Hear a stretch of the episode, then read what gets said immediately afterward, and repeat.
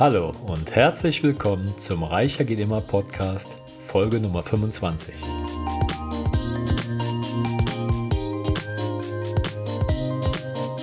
Mein Name ist Klaus Sargwitz und heute ist das Thema einfaches Investieren.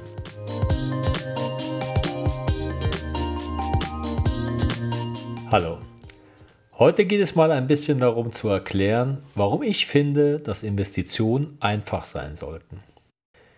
Die Menschen, die sich früher oder später mit Investitionen beschäftigen, kommen meistens sehr schnell an ihre Grenzen der Komplexität.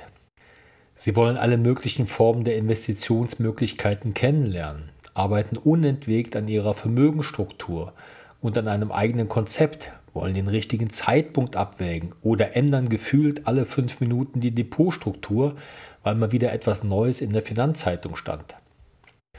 Da geht es dann meistens um den Kauf von Immobilien, Fondsempfehlungen von Versicherungen oder den Banken, die geheime Aktienempfehlung aus der letzten Finanzzeitung oder der spannende Investment-Tipp des Freundes.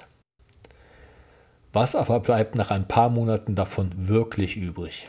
Meistens nichts, da man irgendwann die Lust an den eigenen Finanzen verloren hat und die Investitionen sich in die Ewigkeit verschieben oder, und das ist eigentlich noch die schlimmere Variante, man irgendwelche undurchsichtigen Investitionen getätigt hat, die einen das ersparte Vermögen kosten können.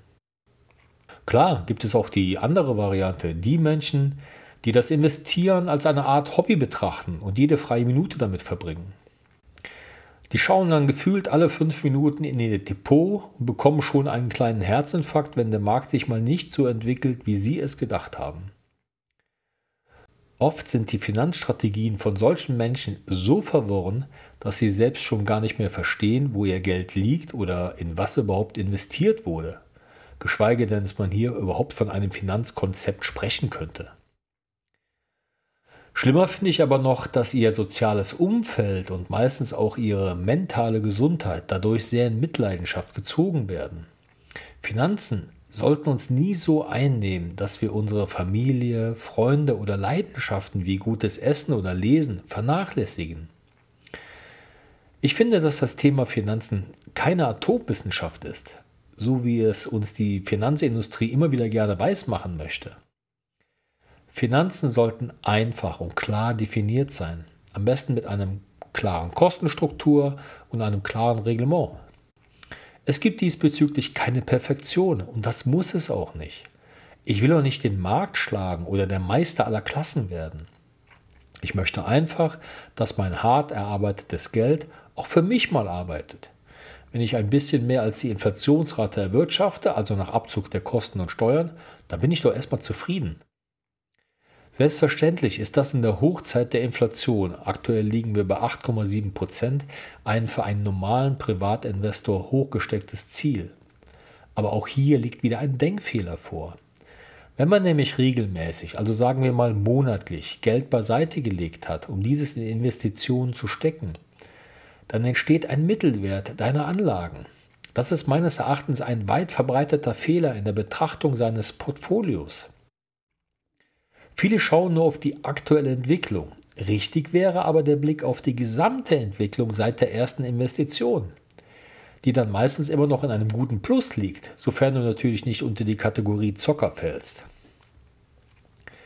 Ich nehme jetzt mal als Beispiel den MSCI World. Der deckt den weltweiten Aktienmarkt der Industrieländer ab. Sagen wir mal, du hast jetzt bereits seit 20 Jahren monatlich investiert dann ergibt das für diesen Zeitraum eine durchschnittliche Rendite von 6,36% pro Jahr. Obwohl Anfang der, 2000, der 2000er die Dotcom-Blase geplatzt ist und 2008 hatten wir noch eine Finanzkrise, die für starke Rücksetzer gesorgt hat. Alles in allem hat sich der Kurs in den letzten 20 Jahren um 1928,67 Punkte, also einer prozentualen Entwicklung von 243 Prozent gesteigert. Das heißt, man hätte die letzten 20 Jahre ja durchaus mit seinem Geld die Inflationsrate schlagen können. Und das ist meines Erachtens eine der wichtigsten Informationen. Denke beim Investieren immer langfristig und breit aufgestellt. Warren Buffett hat einmal gesagt, wenn du Lust darauf hast, sechs bis acht Stunden die Woche an Investitionen zu arbeiten, dann mach das. Falls das nicht so ist, investiere einfach in Indexfonds. So, und da kommen wir nämlich jetzt zu den Problemen der Finanzindustrie. Denn mit einem einfachen Invest, zum Beispiel einem ETF, kann eine Finanzindustrie kein Geld verdienen. Deshalb wird uns immer erzählt, dass gemanagte Fonds besser abschneiden, dass bei Immobilien die Lage zählt und man für alle möglichen Geschehnisse versichert sein muss.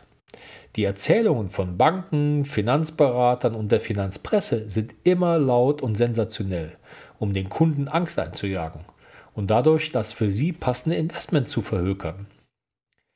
Das Geschäftsmodell Angst ist leider ein Grundbefinden oder eine Grundbefindlichkeit des Menschen. Wenn Kunden zu mir kommen und wir gemeinsam die Unterlagen von Versicherungen und Investitionen durchgehen, ärgere ich mich regelmäßig darüber, wenn ich zum Beispiel im Kleingedruckten von Lebensversicherungen, Kapitalversicherungen, Immobilienkrediten oder sonst irgendwelchen Fondssparplänen etc. ich gefühlt in jedem Abschnitt einen neuen Kostenhinweis sehe, den der Kunde bezahlen muss oder besser gesagt, den in seiner Rendite kostet. Man sollte sich immer bewusst sein, dass die Finanzindustrie weltweit Tausende von Menschen eingestellt hat, die sich nur damit beschäftigen, sich neue Tricks einfallen zu lassen, um an dein hart verdientes Geld zu kommen. Da gibt es dann solche Sachen wie zum Beispiel den Ausgabeaufschlag, die Marketingkosten, Vertriebskosten, Kosten für die Anlegerverwaltung, Asset Manager Vergütung, Provision, Zusatzkosten, wenn die Investition überdurchschnittlich wirtschaftet, Kosten für die Rechts- und Steuerberatung, Kosten für die Depotverwahrung oder das Konto. Wahrscheinlich gibt es schon wieder zehn neue Kosten, während ich hier gerade nur einen winzigen Teil aufzähle. Und das ist der nächste wichtige Baustein deiner Überlegungen. Auch Investitionen benötigen ein vernünftiges Preis-Leistungs-Verhältnis. Ich bin immer wieder erstaunt, wenn mir Menschen erzählen, wo es was am günstigsten gibt oder sogar noch beim Preis verhandeln wollen. Aber beim Abschluss, sagen wir mal bei einer Lebensversicherung, mal gerne unbewusst 1000 bis 2000 Euro Provision bezahlen für ein meistens nur kurzes, mittelmäßiges Verkaufsgespräch. Und wenn dich dann dieser Versicherungsberater in seinen Kundenstamm aufnimmt, erhält er auch noch eine Betreuungszulage deiner getätigten Investitionen jährlich. Also, einer der wichtigsten Dinge sind immer die Nebenkosten. Das ist dein Geld, damit soll Geld für dich verdient werden und nicht für die Bank, Versicherung oder den Berater.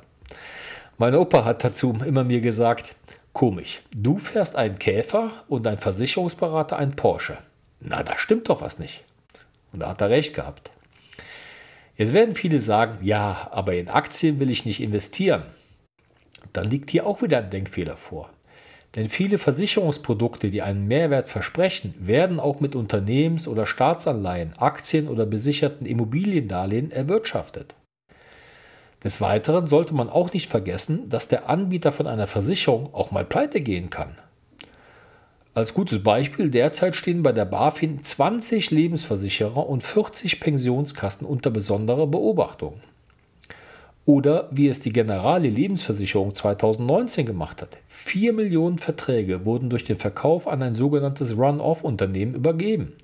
Was ist dann mit deinem Geld? Dieses sollte man langfristig auch in die Überlegung beim Abschluss einer Versicherung mit in Betracht ziehen. Auch eine Investition in dein Eigenheim bringt Risiken mit sich. Die Nachfinanzierung kann sich durch steigende Zinsen erhöhen, wie das aktuell zum Beispiel der Fall ist.